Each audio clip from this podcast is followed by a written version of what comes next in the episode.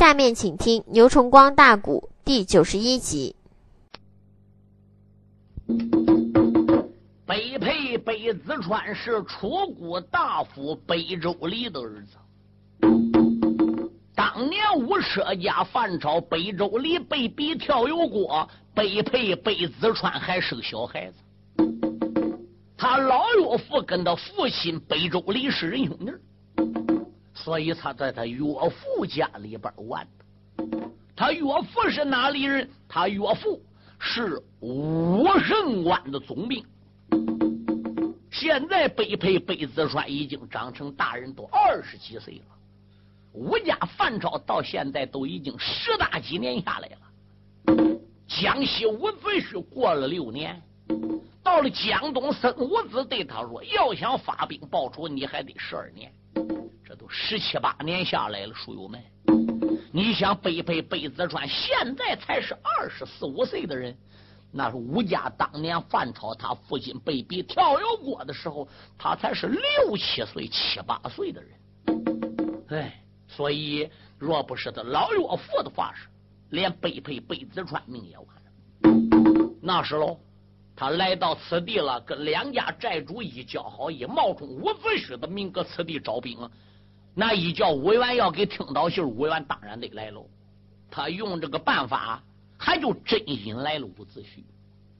他这一讲出家史，说出名姓了，武元心里不疼吗？弟兄抱头痛哭一番，然后他才把伍子胥给接到了高山上。一到高山上边，他把盘龙岭原来的两家寨主怎么样，就给请来了，张明、张登。见过了大寨主罢了，这就是我的哥哥，我的好朋友，哎，现在也是你吴国的兵马大元帅吴元伍子胥。张明、张登弟兄俩连忙里过来给吴元见礼，摆酒招待上。酒席宴前，他们不得问吗？吴元帅不搁姑苏府，怎么跑到这儿来？北北说肯定是专门来找我的。吴元说不瞒你说，贤弟。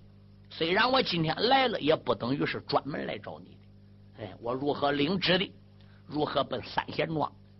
我到达三贤庄去办一件公务的。现在公务呢还没有办完，所以呢，我又来到了你的盘龙岭上。如今呢，我身边有令，我给你一旨，贤弟，你把我个令给留着。某天某时某日，你把你盘龙岭上兵将给带着。到姑苏府找我，就能找到了。万一到姑苏府找不到我，你只要把我给你这支令给拿出来，小兵自然就得放你进城。那俺哥你不搁盘龙岭多过几天吗？伍子胥说不行，怎么样？我还得要赶往三贤庄，我的重要任务还没有办成。你就按照我指定的日子去，听见没？知道了。吃过一顿饭，洒泪而别。二爷伍子胥被他们大家送下了高山。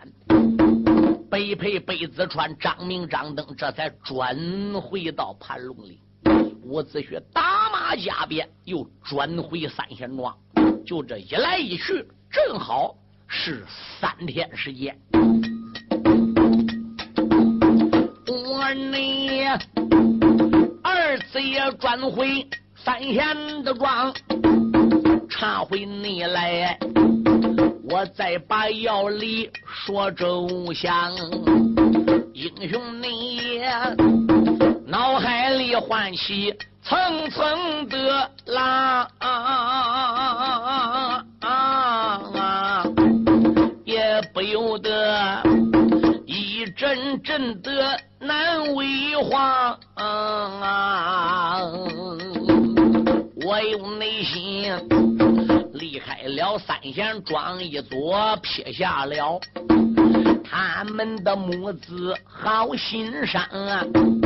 我有心不离三贤庄一座呀，怕的你是三江水难洗脸上点点的光。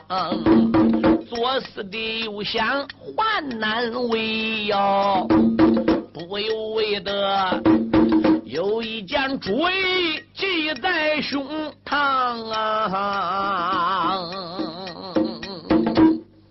要离这三天，也没把去与不去的事给决定下来。最后，要离想，要离啊，我八尺来高的个子。我是个骨瘦如柴的人。我跟伍子胥一块奔姑苏湖了，去刺杀庆忌。庆忌是什么样人？嗯，庆忌的个子将近两丈，据听说胯下一匹马，掌中一根戟。平日有千合勇战，万合耐战，有万夫莫敌之勇。取军务营中上将之首级，犹如探囊取物。比方说，敌人在疆场跟庆忌俩打仗，真看身上战不过庆忌，嗖，弓上撒一支凋零箭去射庆忌。庆忌就跟着凋零箭面对面站着，一伸手，啪！他敢伸手去接这凋零箭，并且能把凋零箭给接住，这算奇迹？这还不为，他接过这支凋零剑，一反手，啪，把这个凋零剑投向敌人。这个箭打他手里撒出去，比弓上边射出来的箭还有劲。哎，投出去还比较远，在一百步之内，他的凋零打手里边搬出去，百发百中。庆忌就有那么高的武功，他而并且是个力大无穷的角色。嗯，他没有事了，到山上边去打猎了，见到张满、鹿兔、狼虫、虎豹，他从来不用兵器去打，从来不用凋零箭射，见到老虎直接都追硬追硬的，见到狼了，见到梅花鹿、狐狸了，自己都追。野兽就跑不过庆忌的两条腿，他抓到老虎，抓到狼，啪呀，一提腿都给老虎、狼都给撕两半了。庆忌都有那么大本事，那么虽然去了去追野兽能追到那些燕子，搁空中飞长翅膀，嗯，他也不撒凋零去射。他纵然不能腾空去追着带翅膀的燕子。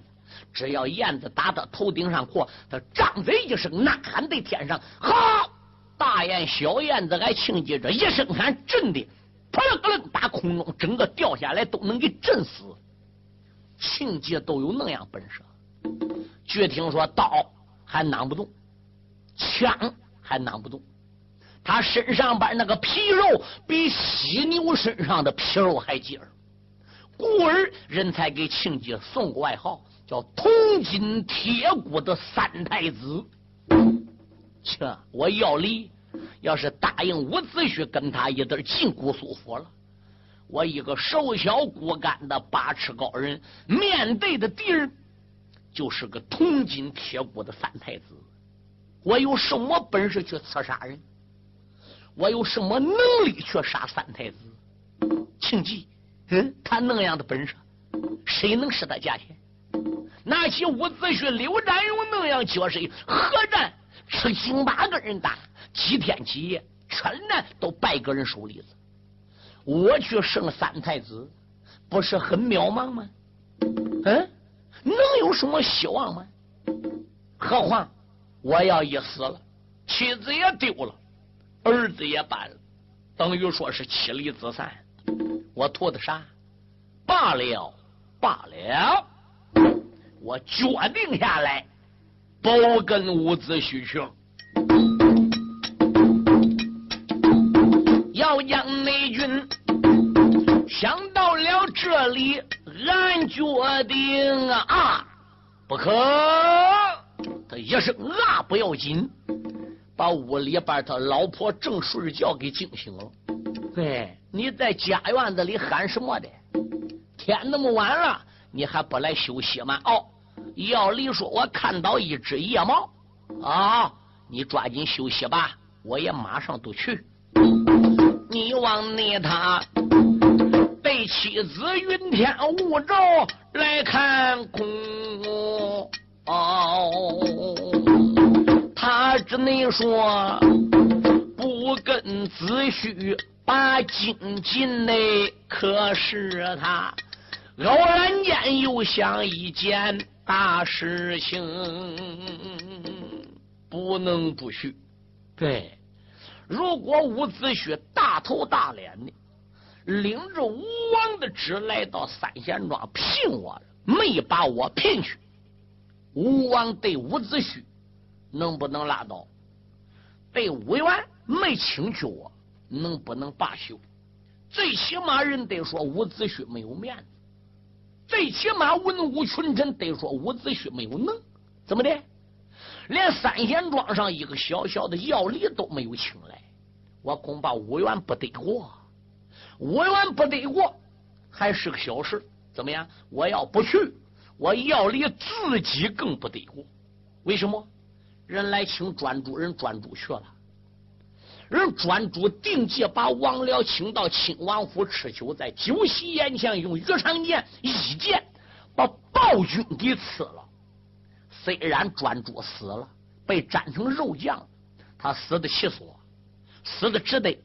他死的比泰山还重，他落下美名传于万古，无辜人永远不会把专主忘记，历史都得佩服专主是英雄。人伍子胥来请我，我给吓得搁三贤庄连头没露，不敢跟伍元去了。要离，人对我有什么看法？人不说我鸡毛凤胆，胆小如鼠，畏手畏脚，长头缩脑，是个怕死之辈吗？要离，我怕死吗？我要真怕死，我不跟他去。人说我是怕死鬼也倒罢了了，我自己心里我知道。我是最冷傲的一个人，也可以说我要离眼高于世。你武功再高的人，你官职再大的人，你身份再高的人，我愿理则理，不愿理，我对任何人都不加以测试。怎么的？我不吃任何人，我不吃任何人。我有这点小本事，能把我这一家老婆孩子能养成大，这都是我能耐。我又不跟人争名，不跟人夺利，是不是？可有一条喽，人家说我怕死。其实我不是个怕死鬼，人家反认为我是个怕死鬼。哎，其实我很可能有能力把庆忌给杀了，人认为我杀不了庆忌，人认为我不比专诸有本事。那样的话是要离，我合个人世又有什么意思呢？人是一张脸，树是一张皮，死了算啥？头砍掉也不过碗口的巴掌，俺也得留下美名，俺也得传于万古。不行，不能怕死，不能搁家里，不能抱着老婆孩子搁家里等。我应该跟我哥哥专注学，做一名勇士，要去跟庆忌斗一斗，看个究竟，谁高低。好的那个英雄要离，俺考虑，一心内心。想去把太子请进来，怎么内瞧啊？伍子胥这时也来到啊，前才下了马一匹，天青元迎出来英雄叫要礼。喊一声哥哥，听虚实。哥哥回来了。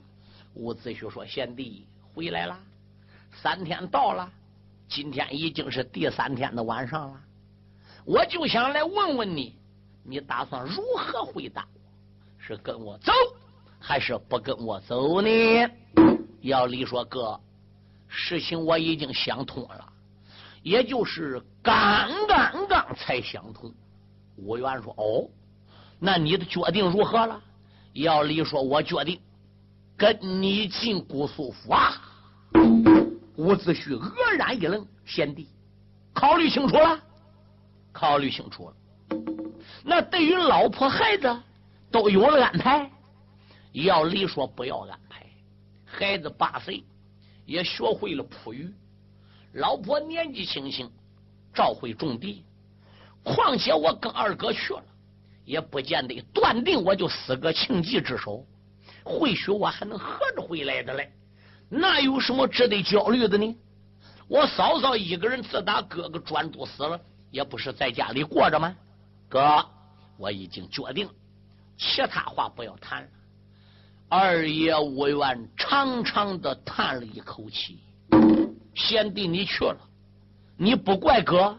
要理说不怪，你也不后悔？要理说为国家、为人民、为我国的太平，我永远不后悔。”好，伍子胥说：“既然这样的话是，你就把我身边吴王给的剑给带着吧。到时候用你派上用场的时候，要离一推伍子胥的手，笑笑喊道一声：‘哥，要这个干什么？’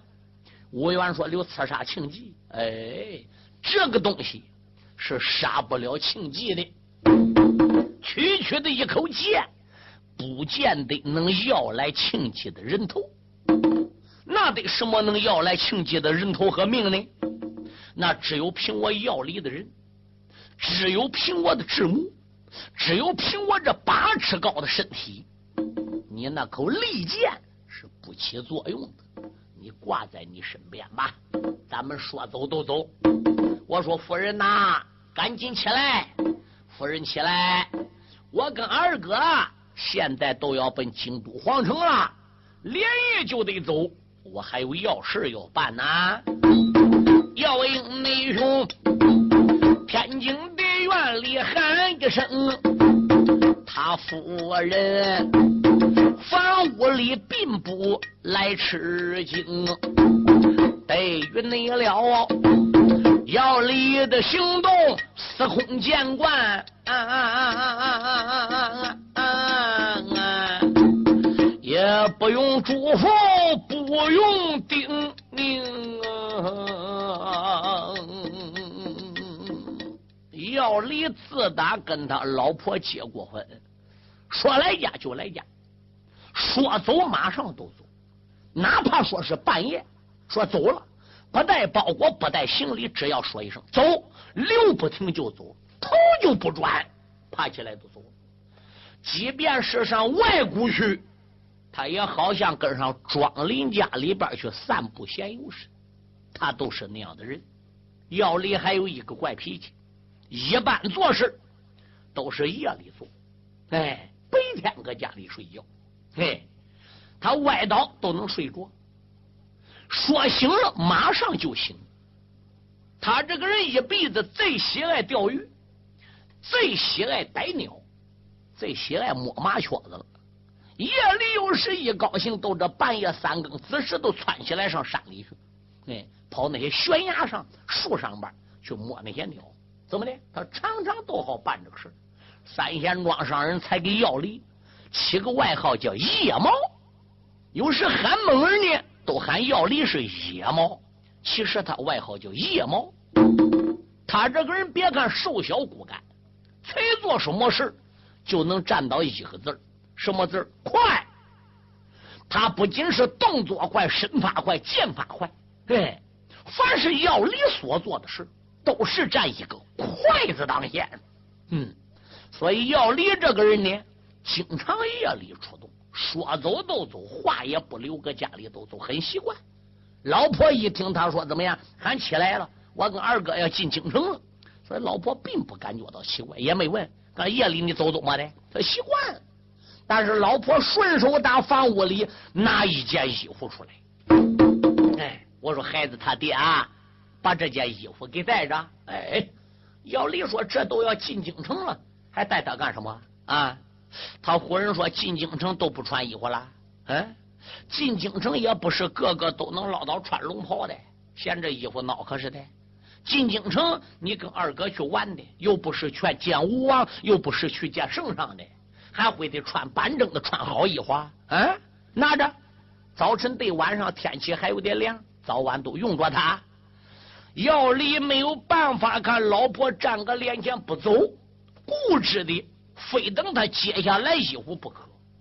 药里感觉着心里一酸，这个眼泪呀就群个眼眶里边没有掉下来。此时如果他要再说一句话的话是，那么药里这个眼泪就再也留不住了。毕竟是爱妻，他的归家就是满腔的热血，答应跟伍子胥去，要给吴王卖命。毕竟家里还有爱子啊，这一走了，说不定俺哥专主都是我药离的影子。嗯，老婆虽然不知道，可我药离心里有数，这是生死的离别。今夜个二哥伍子胥一旦打三贤庄动身，这一生一世，是否再能转回到三贤庄？是否夫妻父子还能再见上一面？那都难说。所以英雄要离这个眼泪噙个眼眶里。我走后，你们好好的过吧。二哥，走。就说这一句话就走了。夫人都问了，几天能回来？要离说不一定。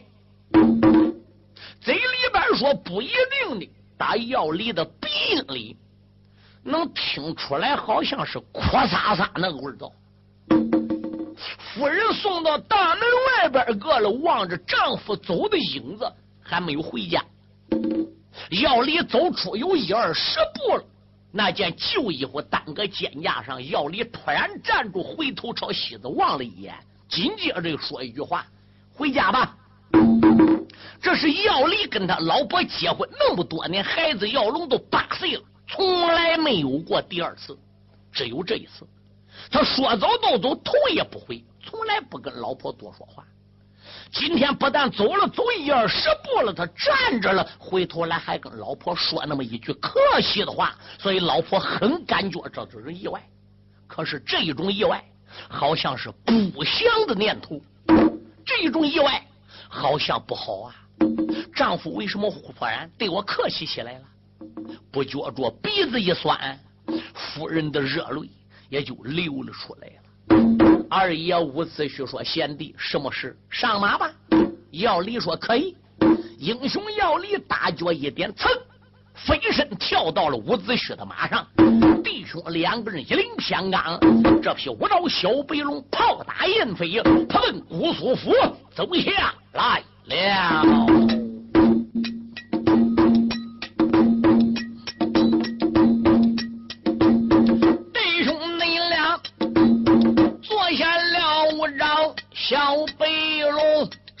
天，眼看看要到姑苏城，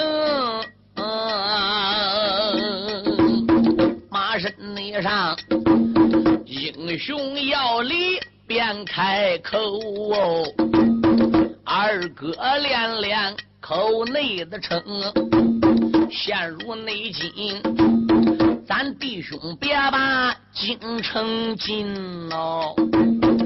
我还有心里的话儿要说清，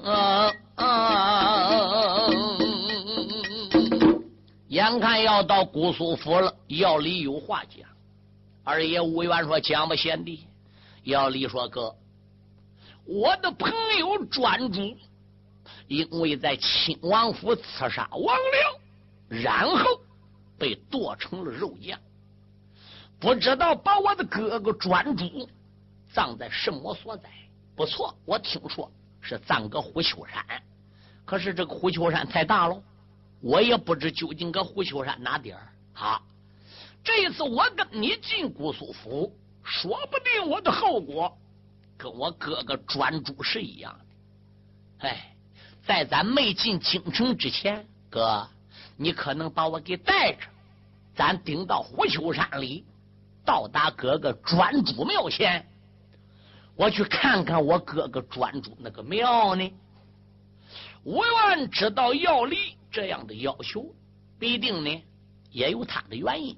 啊，既然这样的话是好办，哥我也想去看看。不过有一条，你在哥哥面前要说心里话，不要讲假话。要离说哥，你说吧。吴愿说贤弟。你这一次跟我前往姑苏府来，是抱着一种什么心情来的？哎，你要认为是为你吴国的江山，为你吴国的社稷，为你吴国这一片天下的太平而来的，葛无元心安理得的。你要认为把庆忌杀了，激光就可以给我兵了，二哥就可以把兵给带到江西给我武家报仇了。你要是为了解决吴王激光的后顾之忧而来给我伍子胥卖命的，那么我还不愿意叫贤弟你进城。家里的孩子要龙，我看弟妹那么年轻，我也知道。去刺杀庆忌的任务是何等艰巨，能否成功不知道，后果如何也不知道。贤弟说一句良心话，哥心疼你，我真不想叫你进京，要离笑笑。哥，你听着，一我不是为了刺杀庆忌，解决激光无王的后顾之忧，为了发兵给你到江西，给你武家报仇。我也不是为了武王激光的江山社稷平安与不平安的事来给激光卖这份力。原因在哪里？我为什么不是为激光而来？你听我讲原因给你听啊！王辽把老主的位置篡，王辽是篡位贼，是个暴君，哎，所以激光和你们大家联手清除我哥哥专主，刺杀了暴君王辽。呼起激光登基，这个事情做的对头，应该也值得。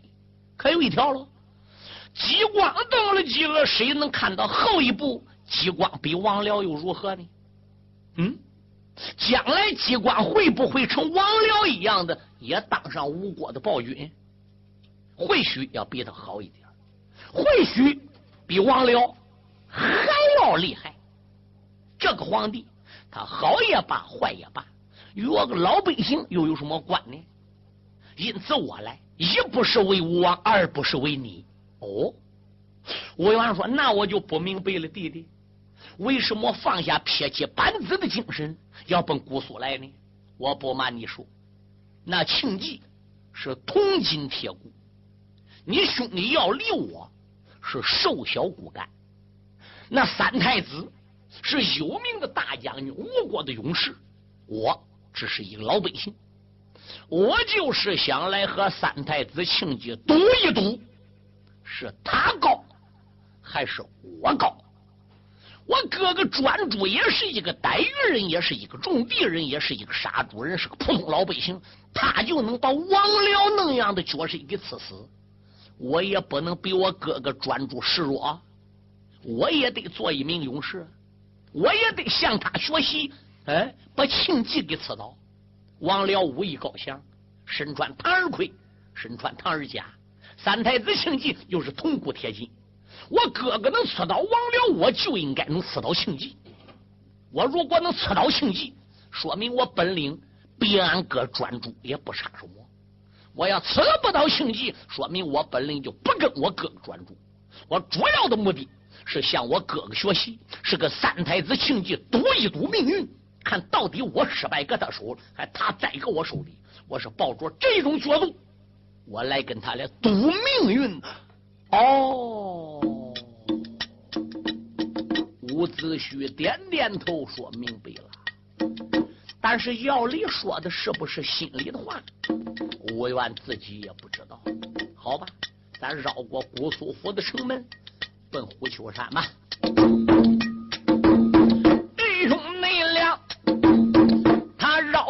姑苏进了个山，抬头你看，专诸庙不远把人拦。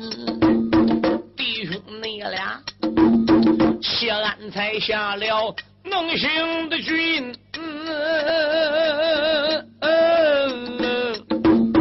来到你了专诸的神像大殿前啊。屋子内去，二目里流下两行的泪，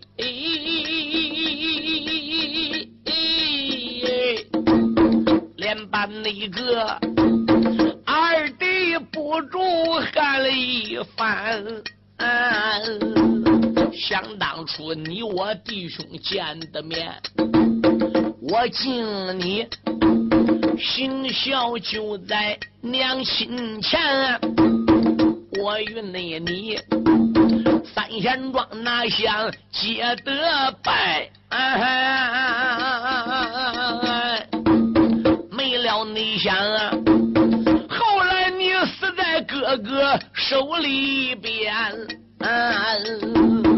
我要不带去了吴王二千岁，他怎能把你清除庄三贤？你怎能刺杀王僚丧了命哦？你怎能年轻轻葬在虎丘山？今个那天，啊哥哥无缘把你见。可怜那人，有清楚弟弟要离排行三，但愿那你黄泉的路上多保佑，保三弟能刺杀情急见亏冤。我二爷句句都说心里的话，那要离。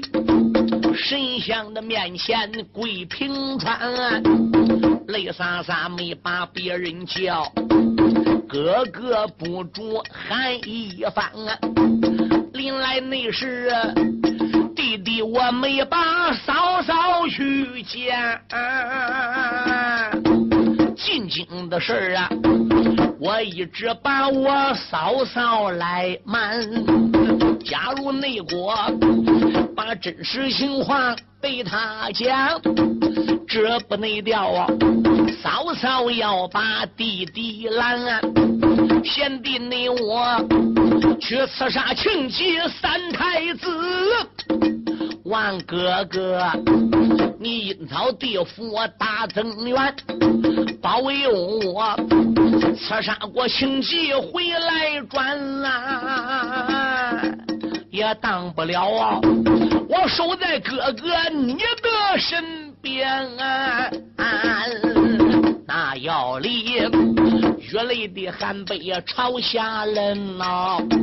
屋子内婿伸手拉住他的肩，贤弟，天不早了，跟我一块进京去见吴王去吧。要离说，我现在不能跟你一块上殿。我不能跟你去见吉光，你呀，如此如此，这般这般，这般这般，如此如此。嗯，伍子胥听罢了要离的全盘计划，那既然如此，哥我就先行一步了，走吧。二爷伍子胥在虎丘山丢下了要离，上了自己的马。一领偏刚就进入了姑苏府，刚一来到姑苏府，顶到三道紫禁城，切鞍立凳下的马来，简单说来到了银龙殿。一到银龙殿上，再看吴王姬光和满朝的文武百官都是愁眉不展，文武二圣这时候也在朝房。大家一听说伍子胥回来，心神一震，都增添了精神，希望这一次他奔三贤庄怎么样能有好的结果。这个时候怎么样？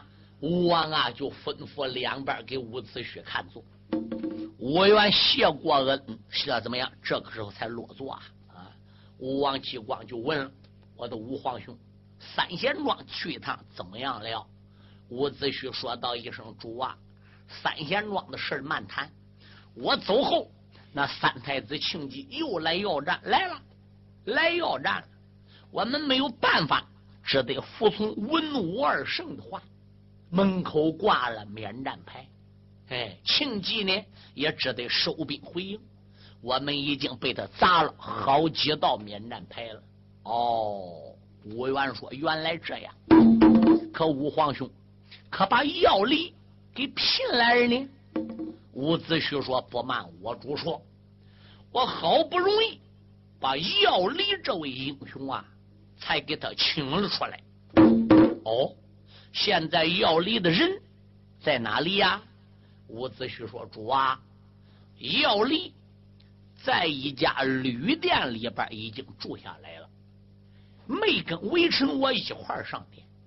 微臣这才呢，先来到银龙殿一步，面见我主。